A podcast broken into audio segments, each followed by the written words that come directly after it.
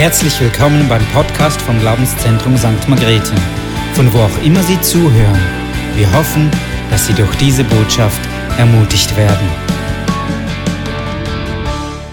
Gut, ich will mit euch ein Thema anschauen, das mich beschäftigt. Es geht um das Thema Jüngerschaft.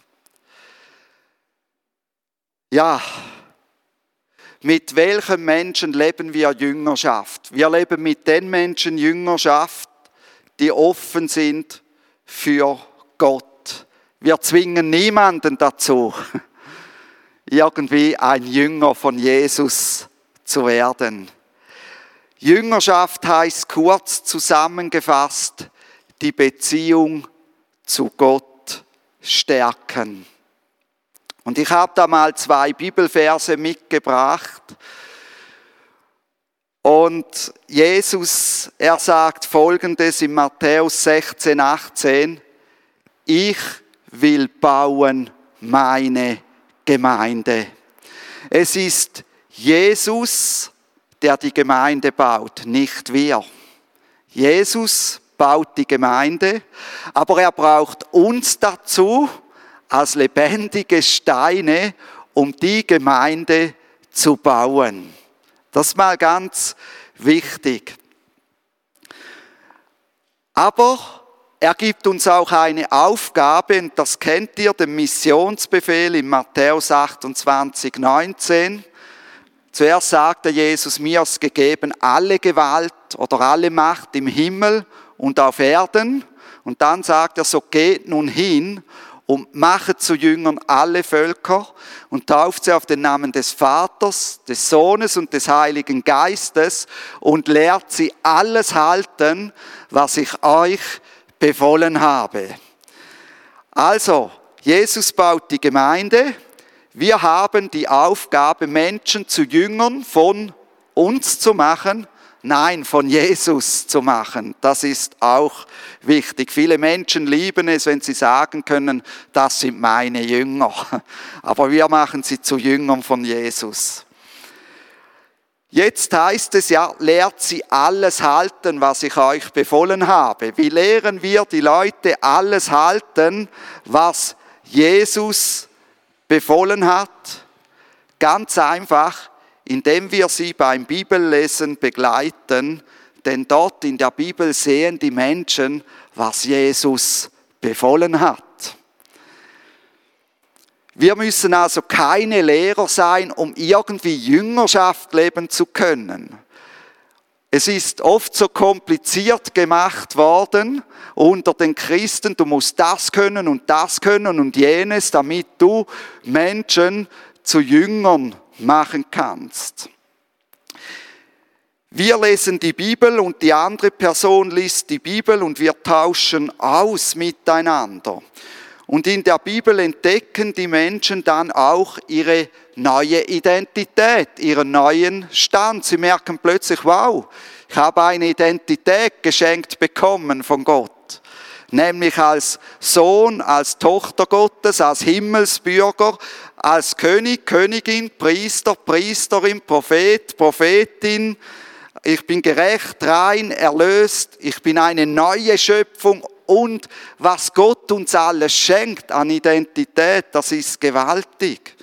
Und ihr seht hier ein Bild hier vorne. Und was seht ihr auf diesem Bild?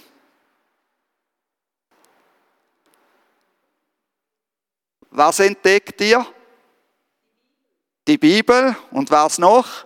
Gefaltete Hände, genau. Und das sind die zwei Dinge, auf die ich hinaus will heute Abend. Wir begleiten die Menschen beim Bibellesen und beim Gebet. Dieses Bild kannst du jetzt noch lassen, Björn, gell? Noch nicht umschalten. Was machte Jesus, als er auf diese Erde kam? Er verkündigte das Wort Gottes und er betete. Und das sehen wir durch die ganze Bibel hindurch, wer immer wieder das Wort Gottes verkündete und das Gespräch mit dem Vater im Himmel suchte. Dann bei, in der Apostelgeschichte 6,4 sehen wir, was seine Jünger, die Apostel, gesagt haben. Sie haben gesagt, wir wollen im Gebet bleiben und das Wort Gottes studieren. Und wenn wir dann Apostelgeschichte 2,42 sehen, wo der Heilige Geist auf die Jünger gekommen ist, dann heißt es dort, sie blieben beständig in der Lehre der Apostel und im Gebet. Ja, warum mussten sie in der Lehre der Apostel bleiben? Weil die Apostel hatten Jesus erlebt, sie hatten die Worte von Jesus eins zu eins gehört und die Apostel haben das ihnen weitergegeben, was Jesus ihnen gesagt hat. Sie hatten noch nicht die Bibel, wo es aufgeschrieben war.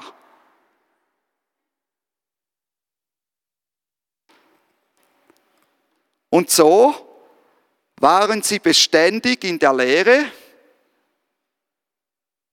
der Evangelien, sage ich jetzt mal, was wir in der Bibel lesen, im Neuen Testament und im Gebet. Bibel lesen und Gebet, das sind die zwei Dinge der Jüngerschaft. Beim Bibellesen lernen die Menschen auf Gottes Wort zu vertrauen.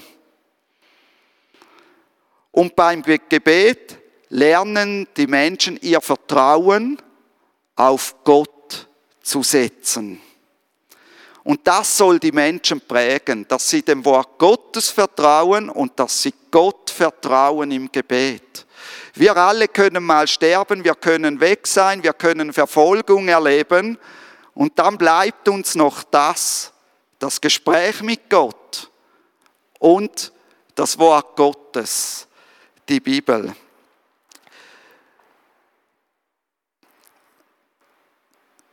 Also die Menschen sollen eine Beziehung zu Gott aufbauen, sie sollen Jesus nachfolgen und Jesus nachahmen. Sie sollen Jesus Christus entdecken, auch im Wort Gottes.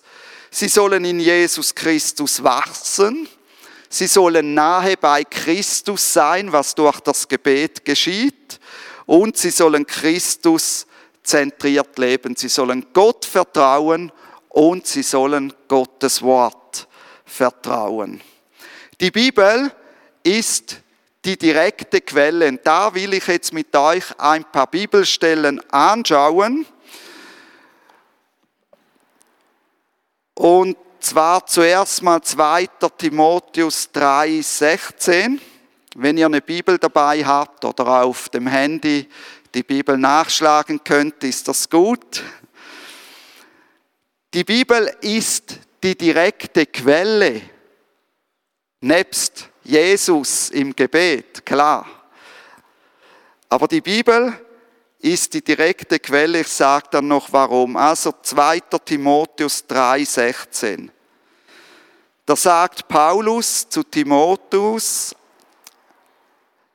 Timotheus, alle Schrift ist von Gott eingegeben und nützlich zur Belehrung, zur Überführung, zur Zurechtweisung, zur Erziehung in der Gerechtigkeit, damit der Mensch Gottes ganz zubereitet sei, zu jedem guten Werk völlig zugerüstet.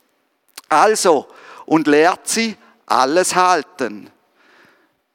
Wenn ich mit den Menschen Bibel lese, und mich mit ihnen treffe und sage, hey, was hast du gelesen? Was hast du erfahren? Dann lernen sie durch die Bibel, was da steht und lernen alles halten. Dann Psalm 119, 105. Dort sagt der Psalmist, dein Wort, Gott, ist meines Fußes Leuchte und ein Licht auf meinem Weg. Er sagt eigentlich, dein Wort, o oh Gott, das führt mich. 2. Petrus 1, 19 bis 21.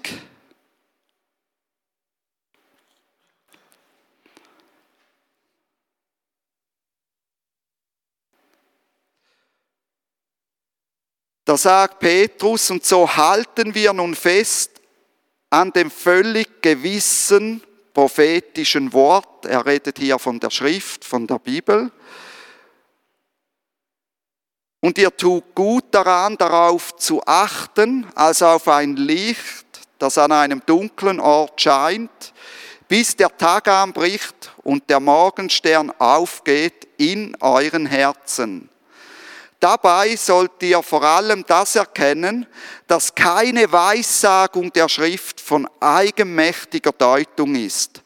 Denn niemals wurde eine Weissagung durch menschlichen Willen hervorgebracht, sondern vom Heiligen Geist getrieben haben die heiligen Menschen Gottes geredet und das Wort in der Bibel niedergeschrieben.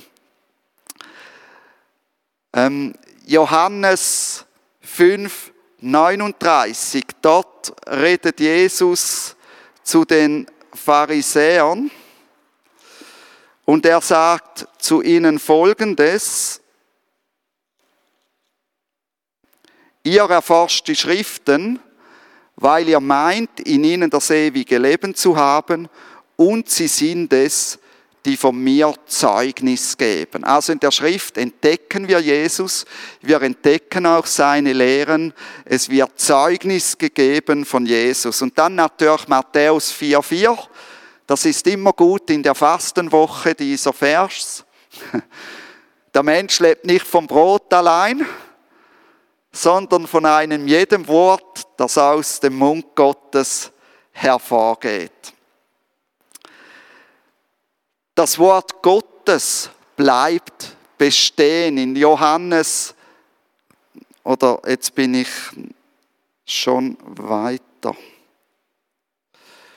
Genau das Wort Gottes bleibt bestehen. Lukas 21, 33, Himmel und Erde werden vergehen, aber meine Worte werden nicht vergehen.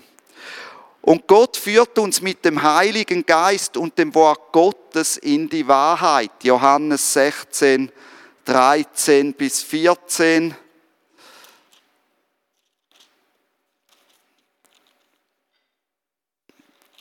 Da heißt es, wenn aber der Heilige Geist kommt, der Geist der Wahrheit, so wird er euch in die ganze Wahrheit leiten, denn er wird nicht aus sich selbst reden, sondern was er hören wird, das wird er reden und was zukünftig ist, wird er euch verkündigen. Also der Heilige Geist hilft uns, dieses Wort zu verstehen.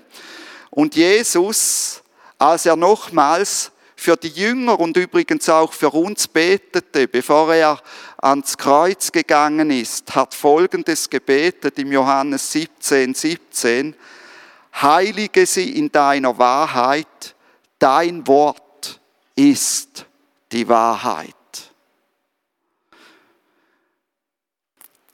Und wir sehen, wie wichtig es ist, dass die Menschen lernen, wenn sie offen sind für Gott, die Bibel zu lesen und zu beten. Im Psalm 1, 2 heißt es wohl dem, der seine Lust hat am Wort Gottes und darüber nachdenkt, bei Tag und bei Nacht, der ist wie ein Baum, gepflanzt an Wasserbächen, der seine Frucht bringt zu seiner Zeit und seine Blätter, sie werden nicht welken. Also, die Bibel ist die direkte Quelle, nicht ein Andachtsbuch. Wenn jemand zum Glauben findet, beginn mit ihm die Bibel zu lesen und drück ihm nicht ein Andachtsbuch in die Hand. Warum? In einem Andachtsbuch ist schon theologische Färbung drin, da ist schon Auslegung drin. Und er wird schon mal von etwas anderem geprägt als von der direkten Quelle.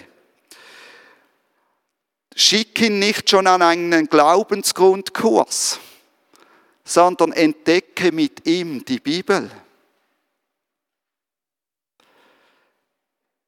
So kann er ohne theologische Vorprägung Gott entdecken und es wird spannend. Du wirst nämlich auch herausgefordert Und vielleicht wird so manches, was du theologisch dachtest, dadurch auch korrigiert, auch wenn du eine Person begleitest. Es gibt hier so ein neues Testament von der Agentur C. Und das Coole an diesem neuen Testament ist, es hat keine Kapitel und keine Versangaben. Kennt das das Beste, was du machen kannst?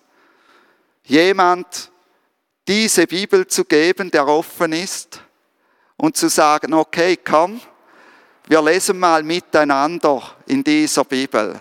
Wir gehen zuerst das Lukas-Evangelium durch und nachher folgt hier drin gerade die Apostelgeschichte. Und dann triffst du dich mit der Person. Alle, was soll ich sagen? Alle Woche oder alle zwei Wochen. Und dann stellst du Fragen über das, was sie hier gelesen hat. Du tauschst aus. Wie ist Jesus für dich, wenn du das gelesen hast? Was berührt dich? Würdest du Jesus dein Vertrauen schenken? Was fordert dich heraus? Bist du bereit, ein Jünger von Jesus zu sein? Also es braucht wirklich nicht viel, wir dürfen es nicht kompliziert machen, sondern wenn jemand offen ist, sagen, hey, ich schenke dir so eine Bibel, die kann man gratis bestellen bei Agentur C. Ihr könnt sie auch bei uns holen. Wir bestellen auch. Ich hole diesen Samstag 50 Stück von dieser Bibel.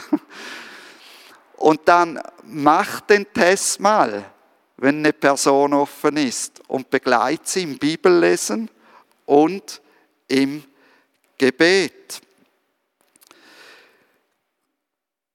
Da kommen wir zum Gebet. Das Gebet ist der direkte Draht zu Gott.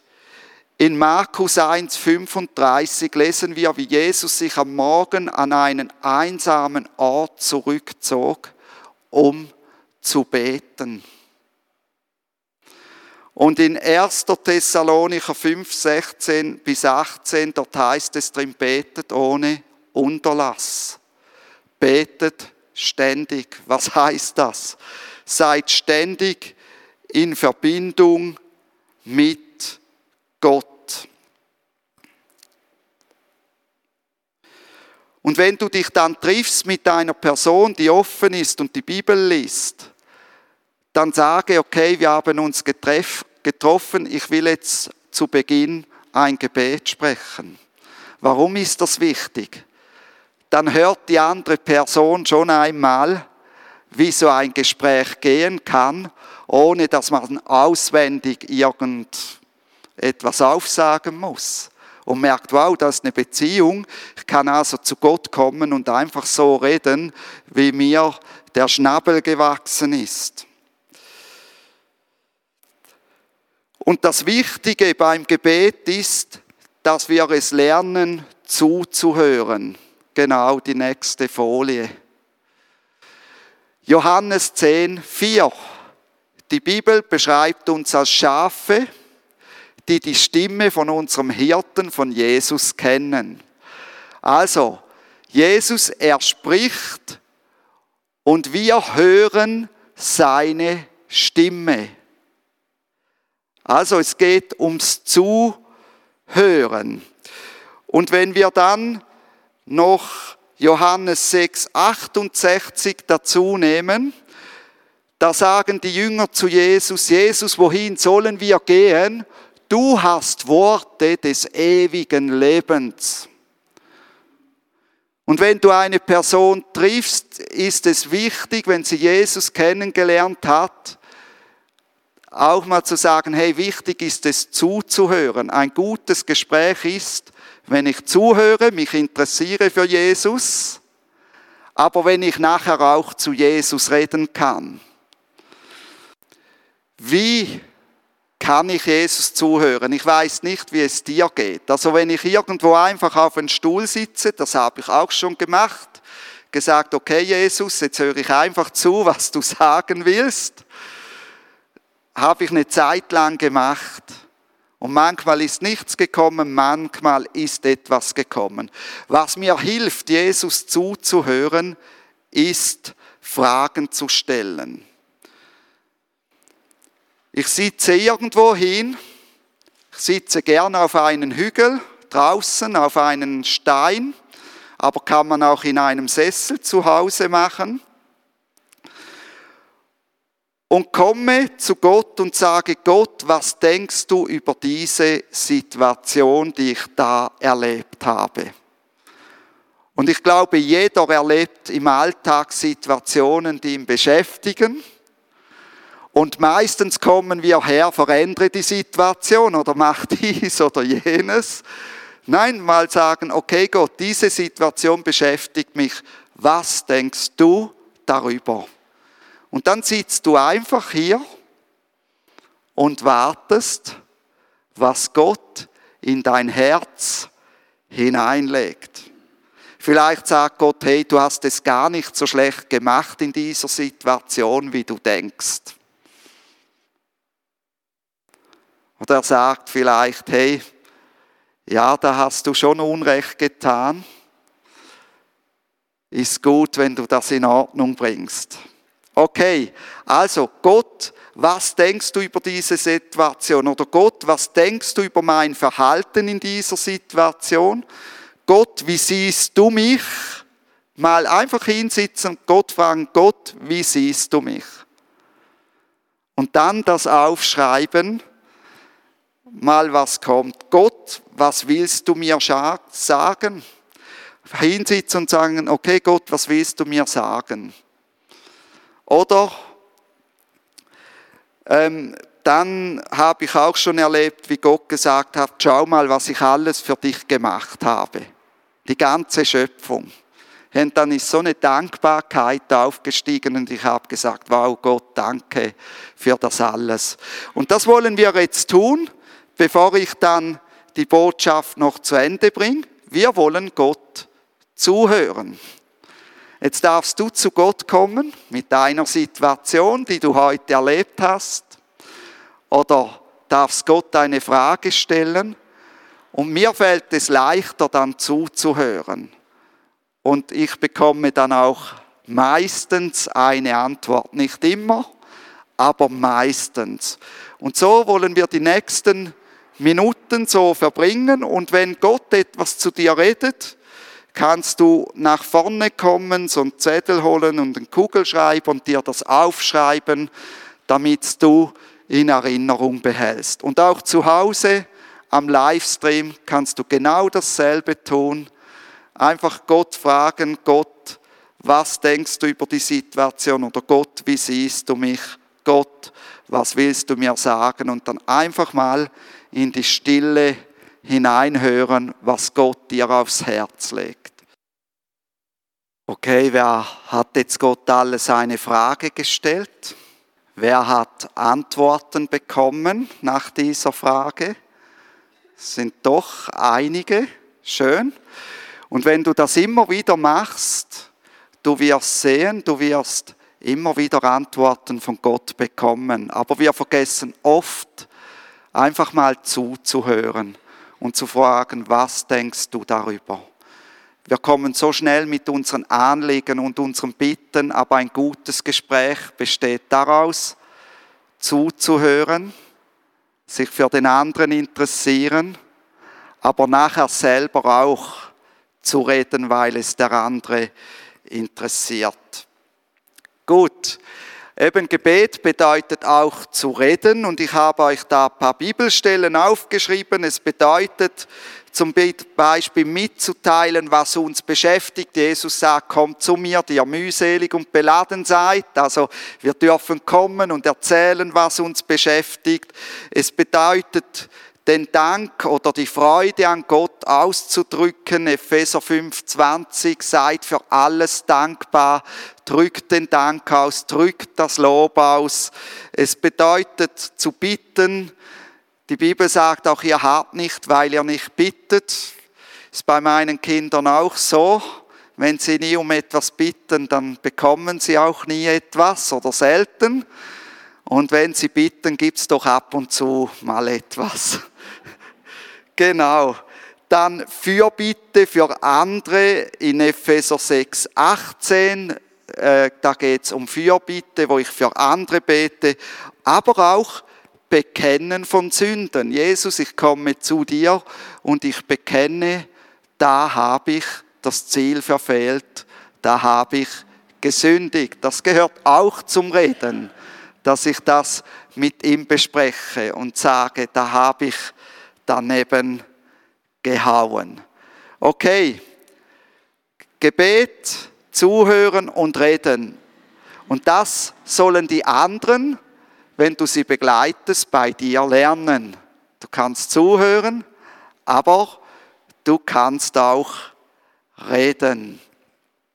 Wir machen jetzt die Zeit mit dem, wo du reden kannst, lassen wir mal aus. Das machen wir zur Genüge. Und dann, wenn du mit deiner Person einfach begleitest beim Bibellesen und du triffst dich, tauschst aus, du sprichst dein Gebet, irgendwann wird mit großer Wahrscheinlichkeit die Frage auf die Taufe kommen. Die kommt wenn sie die Bibel lesen und das Herz offen haben. Und dann kannst du mit ihnen einen Taufkurs abhalten und schauen, ja, was steht dann in der Bibel über die Taufe. Und wir bieten ja in der Gemeinde so einen Taufkurs an, wo wir die Mitglieder, die bei uns in der Gemeinde sind, autorisieren, dass sie andere Menschen taufen können. Ich freue mich schon, bei uns in der Kleingruppe werden wir im Juli eine Person taufen. Und das ist was Schönes, wenn du das dann machen kannst. Und so ist es gut, wenn du mal den Taufkurs besuchst und dann nachher mit den Leuten den Taufkurs durchnehmen kannst. Was sagt die Bibel? Die Bibel sagt, dass das Taufe bedeutet, ich identifiziere mich mit Jesus Christus, mit seinem Erlösungswerk. Ich sage Ja zu Jesus Christus. Aber es bedeutet eben auch, ich sage Ja zum Leib Christi, zu der Gemeinde. Ich sage nicht nur Ja zum Haupt, sondern auch zum Leib Christi. Und die Taufe ist aber auch ein öffentliches Bekenntnis, wie ein Bund, der nicht im Geheimen geschehen soll. Darum soll die Taufe vor Zeugen geschehen, die Zeugen davon sind. Und mit Zeuge meine ich nicht einfach der, der dich tauft, sondern andere Menschen, die anwesend sind und bestätigen können, wow, er hat den Schritt wirklich getan, er hat wirklich gesagt, ab jetzt gehe ich mit Jesus in die Zukunft und er darf mein Leben bestimmen. Das ist Fakt so wie ich das bei meiner Frau an der Hochzeit gesagt habe. Ab jetzt gehe ich mit dir in die Zukunft und nicht mehr ich darf mein Leben bestimmen, sondern zusammen müssen wir schauen, wie wir jetzt zurechtkommen in der Zukunft. Genau.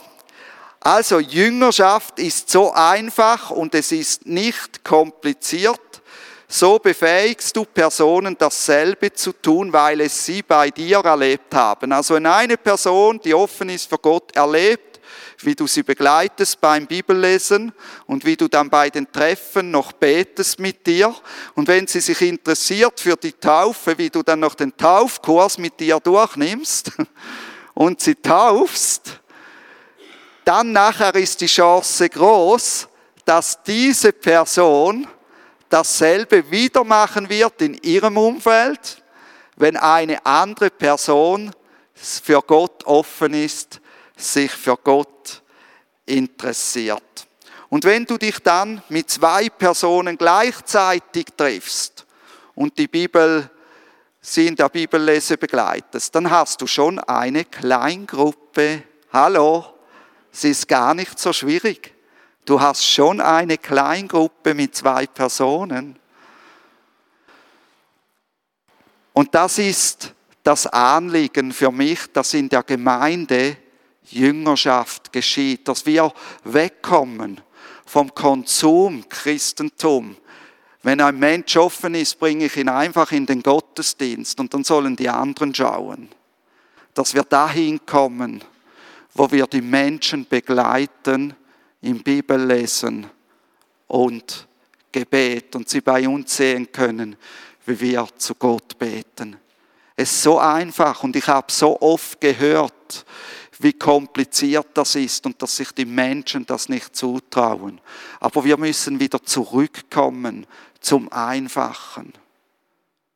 Und ein Andachtsbuch ist schön und gut, aber bitte erst, wenn die andere Person mal das Lukas-Evangelium und die Apostelgeschichte durchgelesen hat, nicht vorher. Weil die Bibel soll zur Quelle werden, nicht irgendwelche Andachtsbücher, nicht irgendwelche Internetseiten. Die Bibel. Es ist so, so wichtig. Also, wie geht die Jüngerschaft? Was müssen wir, was dürfen wir tun? Okay, ich gehe wieder nach Hause. genau die Menschen begleiten beim Bibellesen und beim Gebet. Und nachher noch den letzten Schritt, wenn Sie für die Taufe interessiert sind, sagen, hey, ich schaue das mit dir an. Genau, super. Und jetzt wollen wir beten, bevor die Folie kommt mit den Gebetsanliegen, ähm, habe ich gedacht, jetzt machen wir Dreiergruppen könnt ihr euch formieren. Und dann wollen wir in diesen Dreiergruppen zusammen beten. Und ein Anliegen ist, dass wir dafür beten, dass wir Freude am Bibellesen bekommen, dass Eltern Freude am Bibellesen bekommen und dass Eltern den Kindern die Bibel als positives Buch vermitteln. Denn hier beginnt schon Jüngerschaft vermittle ich dem anderen das Wort Gottes als positives Buch. Und das wollen wir, dass wirklich Freude am Bibellesen geschieht und dass die Eltern den Kindern die Bibel als positives Buch vermitteln. Und wenn wir bei diesem Punkt sind, dann wollen wir wirklich für den Kigo beten, für den Kindergottesdienst, dass dort Mitarbeiter kommen, die Freude haben, den Kindern aus dem Wort Gottes etwas weiterzugeben.